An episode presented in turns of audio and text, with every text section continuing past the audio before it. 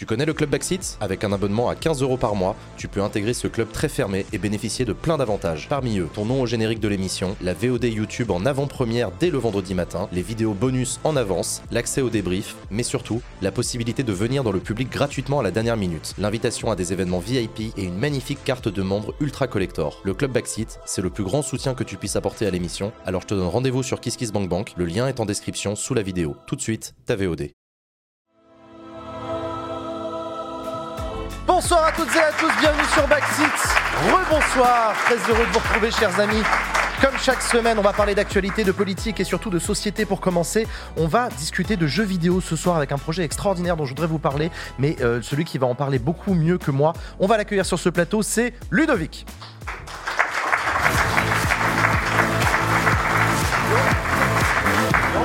Merci Ludovic d'être avec nous. Bonsoir. Tu es propriétaire d'un magasin de jeux vidéo et tu possèdes, oui, entre autres, et tu possèdes surtout la plus grande collection de jeux vidéo au monde. Alors, c'est une grande collection de consoles. De consoles de jeux vidéo au monde. gros collectionneurs, c'est collection de jeux vidéo, il y a plein de choses. hein. Eh ben écoute, Moi, ça fait super plaisir. Voilà. Et on est aussi en visio normalement avec Jérémy de la chaîne Ici Japon. Est-ce que tu m'entends Jérémy? Il s'est réveillé. Je t'entends. Ouais, il est avec nous. Salut Jérémy, Bonjour. très content de te retrouver. Merci d'être avec nous sur le plateau de Backseat. Jérémy, tu fais partie de la chaîne Merci. Ici Japon. Euh, quelle heure il est chez toi? Raconte-nous un peu. T'es où exactement au Japon? Euh, il est 3h04 du matin.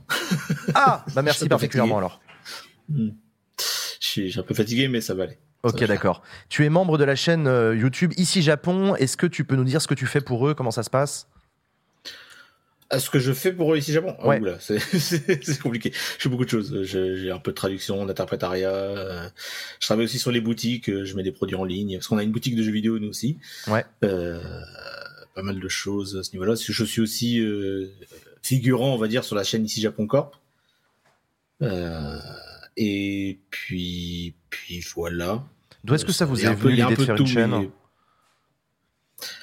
C'était vraiment pour parler de la vie d'entreprise.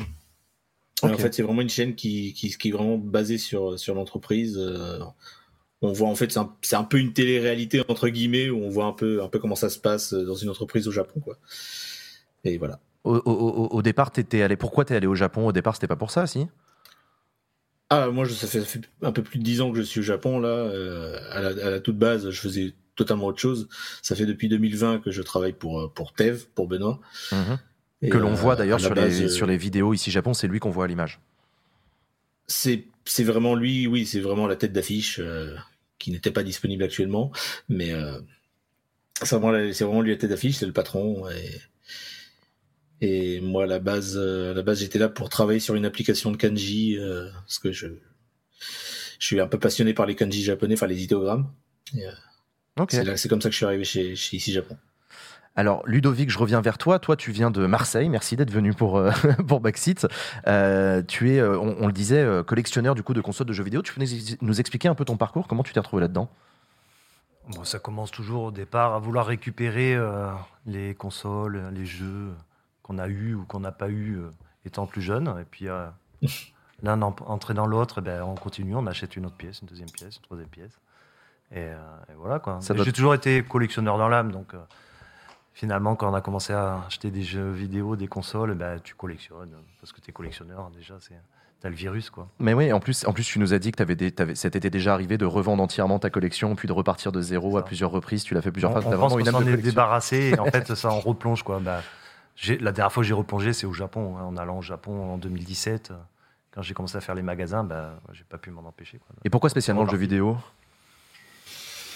Parce que c'est quelque chose de- auquel, euh, dans lequel j'ai plongé euh, avec la Game Boy, je pense. C'est vraiment la Game Boy qui m'a qui m'a déclenché. Et puis j'ai toujours travaillé là-dedans, j'ai toujours été intéressé dans par ce milieu-là. quoi.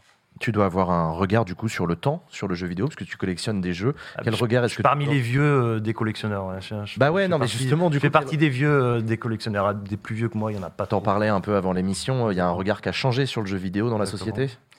Ah, bah là, ça, en 30 ans, ça a une sacrée évolution, hein, effectivement. euh, Parle bien dans le micro, s'il te plaît. ouais. Il y a vraiment une évolution commerciale, une, version, euh, une évolution euh, de collection. Donc euh, la collection, elle a énormément évolué euh, ces dernières années, surtout là depuis le Covid. Il y a les trentenaires qui arrivent en force, qui se mettent à collectionner euh, énormément. Donc les prix ont flambé, il y a eu tout un intérêt euh, pour la culture japonaise, culture vidéoludique. Mm. Donc là, on, s'en rend compte avec les prix qui explosent depuis 2-3 ans. Ça a été multiplié par 3 minimum, et voire plus pour certaines pièces. Donc là, il y a vraiment un intérêt au niveau de, de la collection et du jeu vidéo vintage. Quoi. Jérémy, les jeux vidéo, ça fait, ça fait évidemment partie intégrante de la pop culture euh, japonaise, non? C'est un truc que vous avez pas, dont vous avez pas mal parlé sur Ici Japon.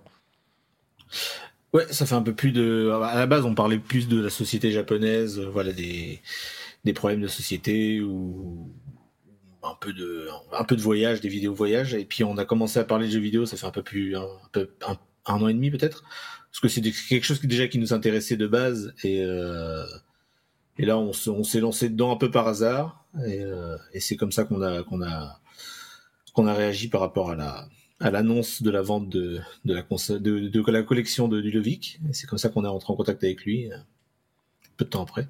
D'accord. C'est vraiment oui oui c'est une part c'est une part complète de la de la culture, pas pour moi en tout cas. Ludovic, tu nous disais en préparant l'interview que, cet engouement, c'est aussi un truc que tu avais euh, remarqué en allant au Japon. Toi-même, tu as un rapport particulier avec la culture japonaise? Au Japon, euh, j'y suis allé euh, pour la première fois en 2017. Mais bon, ça faisait 10-15 ans, mais quand on, quand on travaille pour nous-mêmes, quand on est indépendant, on n'a pas trop le temps. J'ai pris, j'ai tardé à aller au Japon, mais effectivement, c'est un rapport, le Japon et le jeu vidéo, c'est quand même assez proche. Hein. Euh, à l'heure actuelle, euh, les puissants du jeu vidéo, c'est Sony, Nintendo, euh, mm. et c'est japonais. Quoi. De toute façon, donc, effectivement, le jeu vidéo, c'est très lié au Japon, quoi, clairement.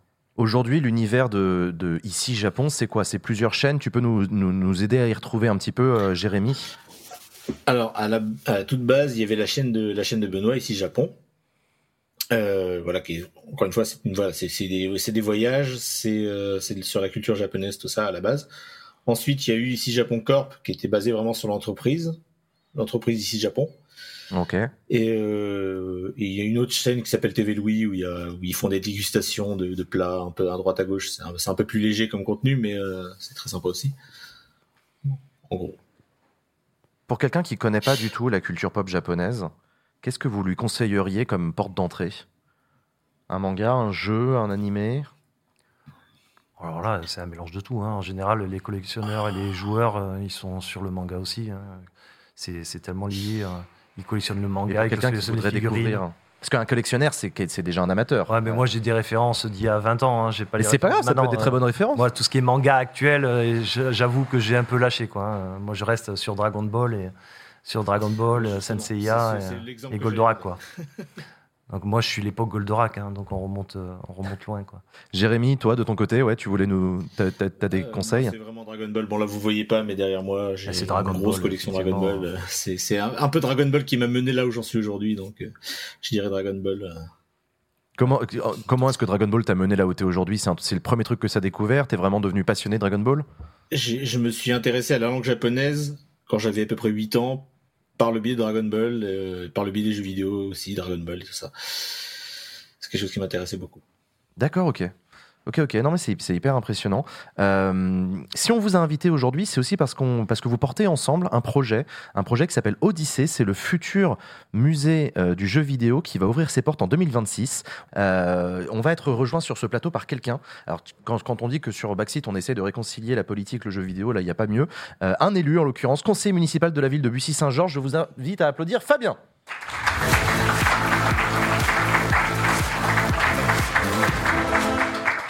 Fabien, tu viens te mettre à côté de moi, futur directeur général du projet Odyssée. Euh, est-ce que tu peux nous parler, est-ce que l'un d'entre vous peut me parler un petit peu de comment ça a commencé cette histoire le... Alors bonjour à tous, bonjour le chat. Euh, effectivement, Ludovic, je vais, je vais, euh, expliquer comment déjà je suis intervenu sur le projet. en fait, donc moi, je, je, suis arrivé un petit peu plus tard sur le projet puisque je suis arrivé, enfin, j'ai pris connaissance du projet comme tout le monde quand euh, Tev l'a annoncé sur sa chaîne YouTube. Donc, de mémoire, c'était le 2 février 2023. Euh, donc, en tout cas, tout début février. 16h40. J'ai plus l'heure. Alors, si, euh, du coup, chaîne ici Japon Corp, donc midi. Voilà. donc, voilà, moi, je suis un abonné de Tev depuis, depuis longtemps. Donc, je, je, suis toutes les vidéos. Et il s'avère il que euh, sur la ville de Bussy, on était pile poil en train de créer tout un espace ludique, donc une, zone d'activité ludique de 80 000 m2. et on était en train de définir un petit peu tous les espaces, tout ce qu'on voulait dedans. Euh, alors, petite particularité à Bussy quand même, c'est qu'on est une ville de donc, opération d'intérêt national. Tu peux rappeler où c'est pour ceux qui nous regardent depuis loin? Voilà, pour ceux qui ne connaissent pas, Bussy, c'est euh, donc sur euh, le RER A, juste à côté de Disney. Donc généralement, ça se situe bien. En Ile-de-France. Voilà, en Ile-de-France, donc à 3 minutes de Disney. Donc on était en train de créer une zone d'espace ludique mhm. et Bussy est une ville d'opération d'intérêt national. Ça veut dire que la ville ne possède aucun État. Euh, aucun, euh, pardon, aucun terrain. C'est l'État qui les possède. D'accord. Et euh, bah, nous, on a vu, on a juste pu négocier avec l'État que ce terrain-là, de 80 000 m2, il serait pour de l'activité ludique. Et donc, on est en train de discuter avec le maire de ce qu'on veut mettre sur ce terrain, et sort la vidéo de Benoît. Donc, je dis au maire, stop, il nous faut ce projet de musée ici. est-ce que, tu, est-ce que j'ai ton accord? Est-ce que je peux contacter Benoît, donc Thèves, et, et, lui proposer un échange pour voir si on peut s'arranger? Le maire me dit oui, oui, euh, go, euh, je fais confiance. Si tu me dis que c'est le projet qu'il faut, euh, vas-y, fonce. Ok. J'envoie un mail à Benoît, mais je me dis bon, voilà, c'est un influenceur avec un million d'abonnés. le mail va forcément tomber aux oubliettes et bon, c'est pas grave, j'aurais tenté et puis tant pis, on fera autrement. Et finalement, le lendemain, Benoît me répondait. Donc c'est comme ça qu'en fait est née l'implication de la ville de Bussy pour. D'accord. Et toi, Ludovic, tu as posté une annonce sur eBay pour revendre ta collection, c'est ça? Alors moi j'avais un peu abandonné la collection euh, euh, depuis 2021-22, je, ouais, je sais plus quand, et ça prend trop de place, euh, pas, possible de l'exposer, donc à un moment donné il fallait prendre une décision. Soit, soit je continuais la collection, mais à entasser, ça m'intéressait pas vraiment. Donc, quand même, le but d'une collection, c'est de, la partager. Mmh et donc, je voulais un peu remuer les trucs en mettant l'annonce sur, sur eBay. Quoi. Donc, n'étais pas vraiment dans l'esprit de la vendre. Hein. Si, bon, bah, soit je la vendais vraiment et je passais à autre chose, soit euh, je déclenchais euh, bah, ce qui a été déclenché, exactement ce que j'espérais. quoi. Donc soit toucher un musée, soit toucher euh, quelqu'un qui pouvait m'aider, parce que tout seul c'est infaisable. Hein. Clairement, on voit qu'il faut être accompagné, que ce soit par une mairie, que ce soit par un influenceur. Les influenceurs sont ultra importants. Moi, je découvre, mmh. clairement, je découvre. Je savais même pas, je, regardais même pas YouTube. donc voilà. Donc j'apprends, je découvre tout ce qui est influenceur. Mmh. Ça, je connaissais même pas. donc voilà quoi. Et, et, euh, et voilà, donc j'ai mis l'annonce et euh, Benoît m'a contacté un mois mmh. après, à peu près. mais il y a eu pas mal de, j'ai eu pas mal d'articles dans les journaux, à la télé sur le, le fait d'avoir posé cette annonce. Ouais. Et ils ont les, les, les, followers de, Benoît l'ont prévenu et il m'a contacté à la suite de ça. Quoi. Et Jérémy, euh, tu es toujours avec nous. Comment est-ce que Tev et toi, vous vous êtes retrouvés là-dedans? Raconte-nous. Alors, comme je disais euh, tout à l'heure, on a commencé à faire des jeux vidéo. Euh, on a fait commencer à faire des vidéos, pardon, des vidéos sur les jeux vidéo il y a un an et demi à peu près. Et quelques mois après, on a vu on a vu l'annonce sur internet. On s'est dit ah, c'est c'est marrant, ça serait bien de, de pouvoir sauver, de pouvoir euh, mettre à disposition cette collection. Mais bon, on n'avait pas un million d'euros, euh, on n'avait pas un million d'euros dans, le compte en banque, donc euh, on s'est dit ce serait, serait ça serait bien de, de le contacter. Mais on, hésitait un petit peu, on hésitait un petit peu. Et il y a beaucoup de gens qui nous envoyaient des messages tout le temps. Ils disaient ah, il faudrait contacter, faudrait contacter le vendeur, faudrait contacter le vendeur. Et au bout d'un moment, Benoît l'a contacté et puis on a, on a, on a beaucoup discuté avec euh, Ludovic et euh, on en est venu à, à, à réaliser ce projet de, de, de, musée. Voilà. Et ce projet de musée, vous l'avez annoncé dans une vidéo. On va regarder un extrait, on en reparle juste après. C'est ça. Il y a quelques mois, je pense qu'on était en été 2022, vous avez été très nombreux à m'envoyer des messages sur Twitter et sur Instagram pour porter à mon attention une annonce, une annonce euh, sur eBay de quelqu'un qui vendait sa collection de consoles de jeux vidéo. Je me dis, il y a quelque chose à faire, il y a quelque chose à faire tous ensemble. Donc je, me décide de contacter cette personne et j'ai réussi à le convaincre, mesdames et messieurs, de mettre sa collection à disposition pour ouvrir un musée. Ça n'existe pas de musée du, jeu vidéo en France. Et donc voilà, c'est ce, ça, ce projet Odyssée, c'est d'ouvrir ce musée à partir de ta collection. Comment ça s'organise un projet pareil, Ludovic? Alors là, il faut savoir s'entourer, quoi, hein, clairement. Euh, alors, ouvrir un musée de jeux vidéo, tout collectionneur espère ouvrir un musée de jeux vidéo un jour ou l'autre. Hein. Rapproche le micro de ta bouche. tout collectionneur espère faire un musée de sa collection, donc ça, c'est n'est mmh. pas une invention. Hein. Il y a des musées qui existent dans le monde entier. Mais après, ce qui est compliqué, c'est de savoir s'entourer, d'avoir les bonnes personnes. C'est comme une création, une entreprise. Hein. Des fois, les bonnes rencontres font qu'une qu'une bonne idée explose. Et, et euh, là, là, il y a, y a, une bonne équipe qui se, qui s'est montée. Donc on a Bussy, on a Benoît qui est influenceur, mmh. moi qui ai la connaissance et le et, le, et la collection. Donc euh, voilà, tous réunis. Bon ben là, on, là on a fini le crowdfunding. Maintenant, il faut qu'on travaille dessus. Ça va prendre du temps. Fabien, il y a déjà eu des musées du jeu vidéo euh, en France. Vous, vous vous inspirez de quoi? Comment vous travaillez? Alors c'est vrai qu'il y a eu déjà plusieurs musées du jeu vidéo en France. Euh, Ludovic, tu, aimes bien aussi parler de celui qu'il y a eu sur la Grande Arche, euh, qui a malheureusement dû fermer après quelques jours, donc la Grande Arche de la Défense, euh, pour, pour des histoires de, de praticité, on va dire, puisqu'il y a eu beaucoup de plaintes de, euh, il faut savoir que le musée a été ouvert quoi, une dizaine de jours, à peine deux semaines.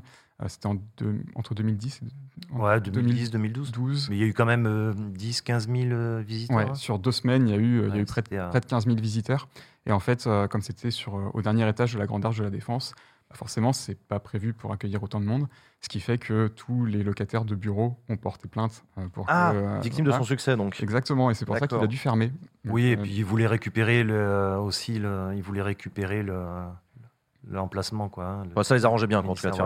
il y avait, plein de choses. On se doute qu'ils ont trouvé des très très bonnes raisons. Et euh, d'accord, ok. Et après, le, il y a eu donc à Schiltigheim, à côté de Strasbourg, le Pixel Museum, mhm. qui lui a duré bien plus longtemps puisqu'il est resté trois ans, euh, donc entre 2017 et 2020.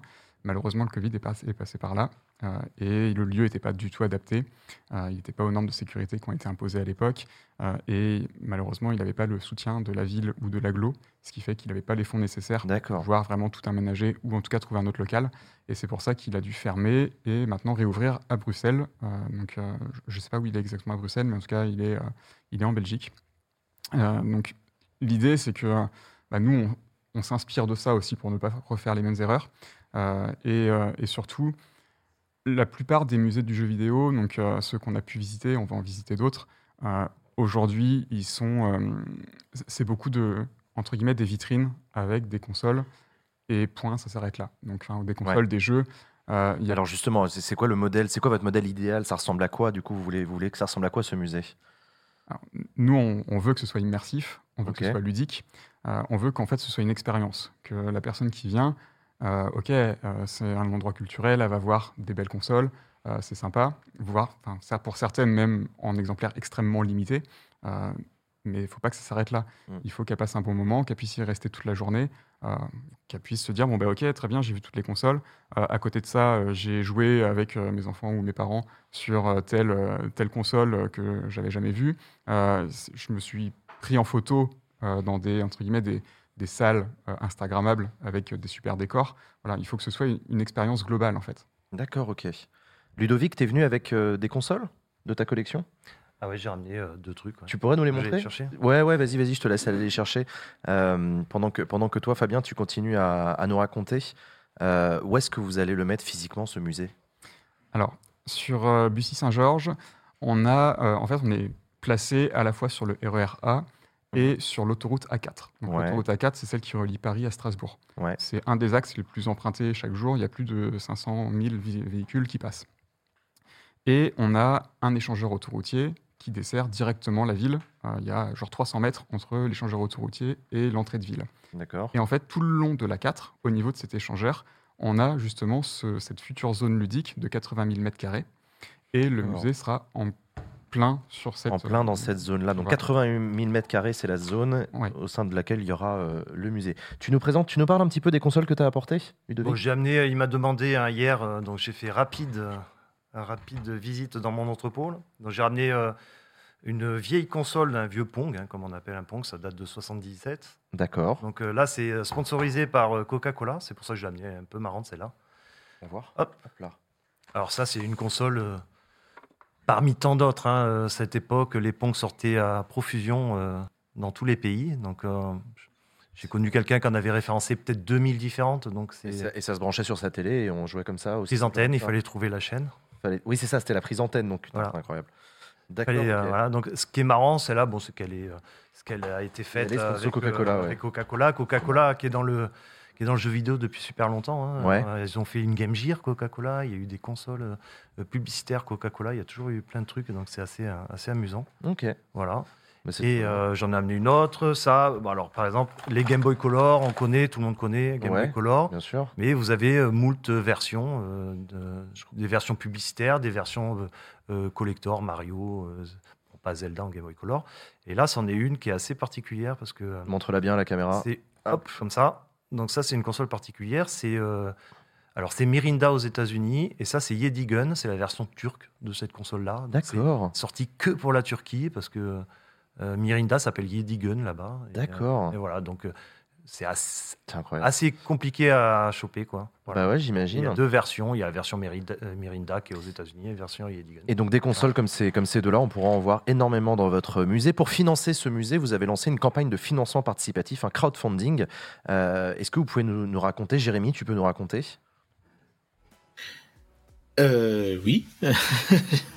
Alors, un musée, ça, ça, ça, coûte cher. Ça coûte combien?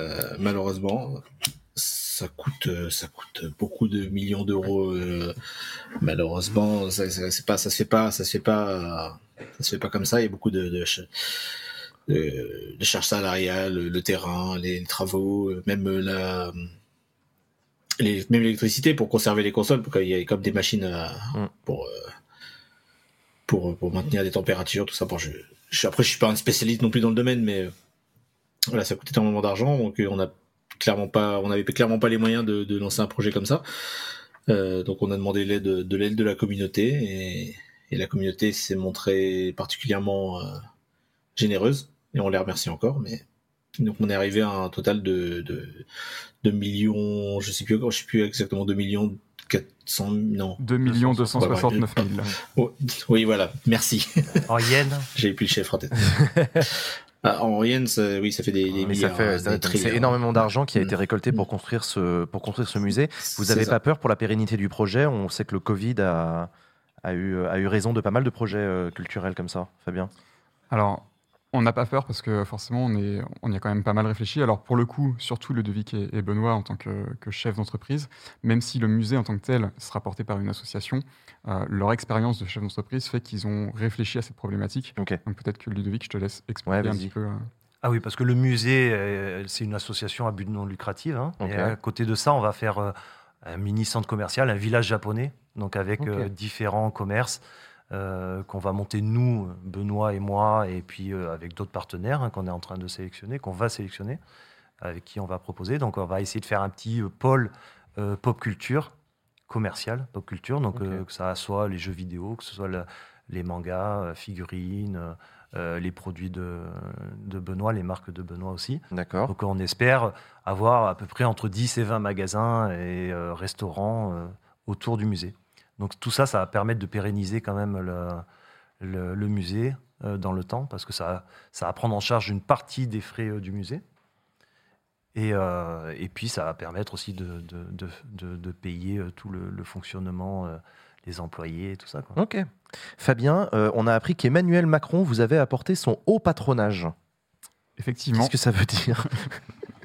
Alors, Genre, il va venir? Genre, il va venir, oui.